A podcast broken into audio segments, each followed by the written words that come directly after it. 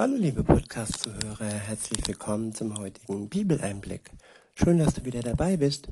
Heute habe ich ein Kapitel aus dem zweiten Korintherbrief. Es ist das Kapitel 1 und ich beginne ab Vers 3 zu lesen. Ich benutze die Übersetzung Neues Leben. Der erste Abschnitt, aus dem ich lese, heißt, Gott hält wahren Trost für alle Menschen bereit. Ab Vers 3 heißt es, Gepriesen sei Gott, der Vater von Jesus Christus, unserem Herrn. Er ist der Ursprung aller Barmherzigkeit und der Gott, der uns tröstet. Ich wiederhole, er ist der Ursprung aller Barmherzigkeit und der Gott, der uns tröstet. Es gibt Zeiten, in denen haben wir besonders viel Trost nötig. Die Frage ist dann immer, woher erhoffen wir uns Trost? Und da, wo die Quelle des Leids entspringt, dass uns zum Beispiel Menschen ähm, um Verzeihung bitten, dass uns Menschen sagen, dass es ihnen leid tut, dass Menschen einsehen, dass wir uns verletzt haben. So sehen wir oftmals und so erwarten wir oftmals unseren Trost, dass er daher kommt, wo der Ursprung des Leids herkam. Aber in der Welt ist es oftmals so, dass wir eben nicht Trost von den Menschen bekommen, die uns verletzen, sondern dass nur eins gewiss ist, dass Gott, der Ursprung aller Barmherzigkeit, dass nur er uns trösten kann, wenn wir da keinen Trost finden, wo wir es uns erhoffen. Deshalb wird unsere Hoffnung niemals enttäuscht, wenn wir hoffen, dass Gott uns tröstet. Er hat es uns zugesagt, weil er der Ursprung aller Barmherzigkeit ist. Weiter heißt es ab Vers 4, in allen Schwierigkeiten tröstet er uns, damit wir andere trösten können. Ja, er tröstet uns sogar im Übermaß, so dass noch etwas übrig bleibt und wir auch andere trösten können.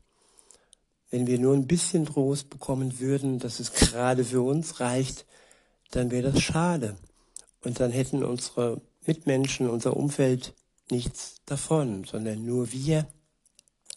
Und so ist es oftmals in der Psychologie. Man geht dahin zu seinem äh, Therapeuten und bekommt von ihm irgendwelchen Zuspruch.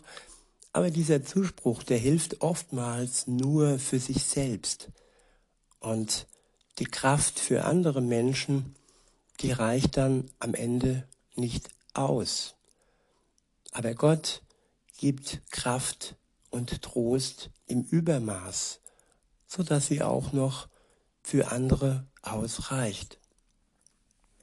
Weiter heißt es, wenn andere Menschen in Schwierigkeiten geraten, können wir ihnen den gleichen Trost spenden, wie Gott ihn uns geschenkt hat.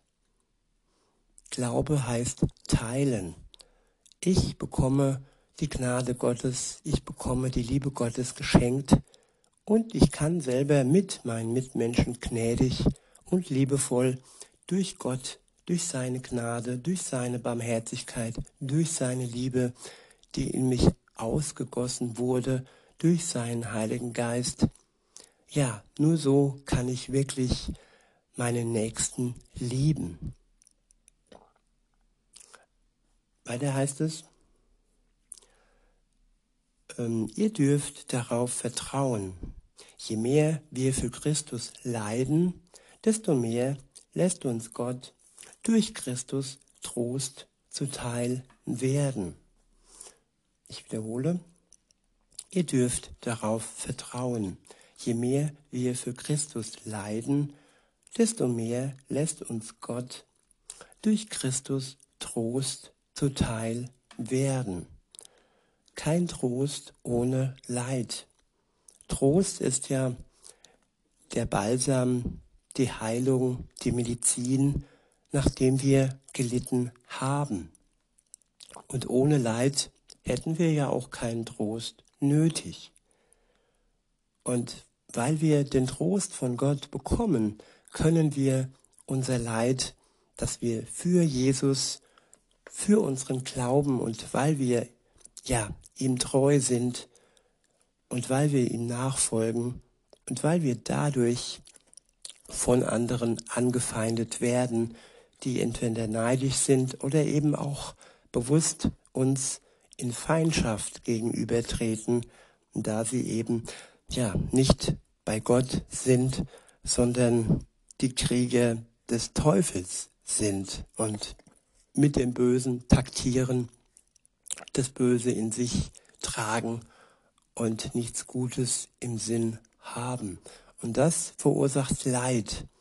Und da können wir vertrauen, dass Gott uns da tröstet, wenn wir für ihn unterwegs sind, wenn wir diesen Menschen, die da noch umnebelt sind und um, ja, umfangen sind, gefangen sind vom Bösen, von dem Widersacher Gottes, wenn wir diesen Menschen auf Gott hinweisen, sei es mit Worten, sei es mit Zeit, sei es auch mit Schweigen, mit ja, einfach Dasein, den anderen so zu nehmen, wie er ist.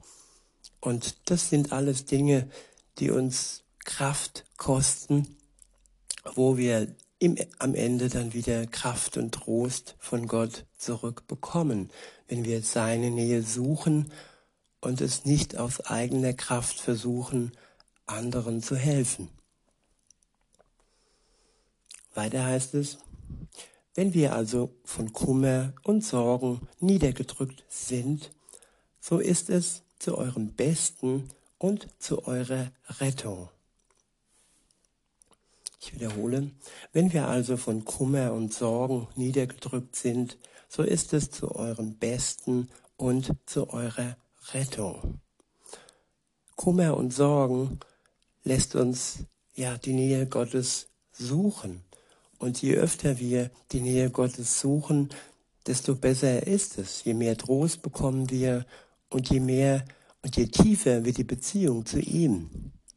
Natürlich können wir auch in guten Zeiten die Beziehung zu ihm pflegen. Wir können ihm danken, wir können ihn loben. Auch wenn es uns schlecht geht, können wir uns bei ihm bedanken für all das Gute, das er uns trotzdem schenkt und gibt. Jeder Tag und jeder Anlass sollte Grund sein, Gott, ja, Gottes Nähe zu suchen. Weiter heißt es, denn Gott spricht uns Mut zu, damit wir euch ermutigen können.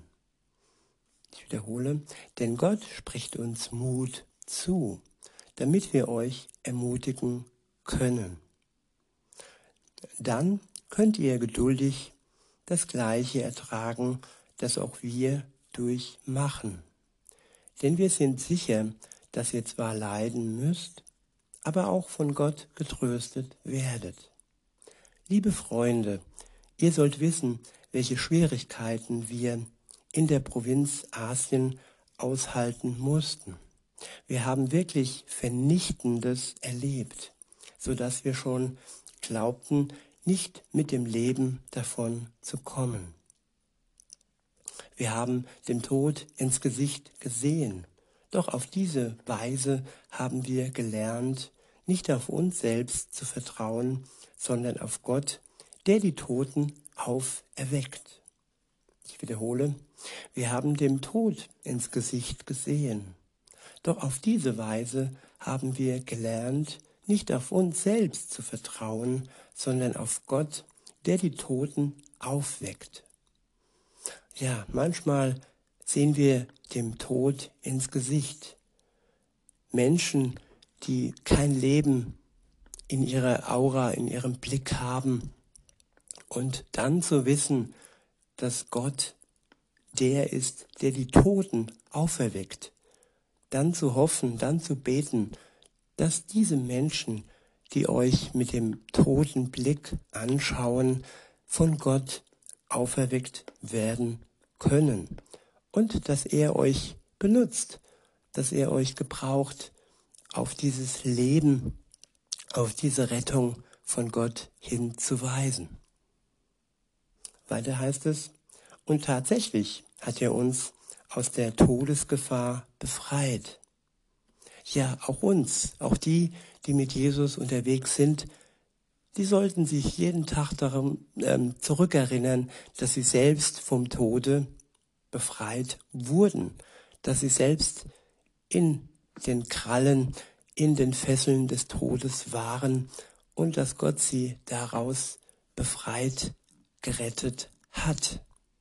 Und da sollten wir wirklich immer ein Halleluja auf den Lippen haben und uns freuen, so wie die Engel sich damals gefreut haben, als wir uns zu Jesus bekannt haben, umge uns äh, zu ihm zugewandt haben und unsere Sünde hinter uns gelassen haben und ehrlich mit uns und Gott gewesen sind und hoffentlich auch noch heute sind. Ab Vers 10 heißt es, und tatsächlich hat er uns aus der Todesgefahr befreit. Beziehungsweise ich wiederhole nochmal Vers 9, ich habe gerade was übersprungen. Ab Vers 9 steht, wir haben den Tod ins Gesicht gesehen. Doch auf diese Weise haben wir gelernt, nicht auf uns selbst zu vertrauen, sondern auf Gott, der die Toten auferweckt. Und tatsächlich hat er uns aus der Todesgefahr befreit. Nun sind wir sicher, dass er es wieder, dass er es wieder tun wird, denn ihr betet ja für uns. Und viele Menschen werden Gott dafür danken, dass er ihre Gebete für uns erhört hat. Bei diesen Versen möchte ich es für heute belassen und wünsche euch noch einen schönen Tag.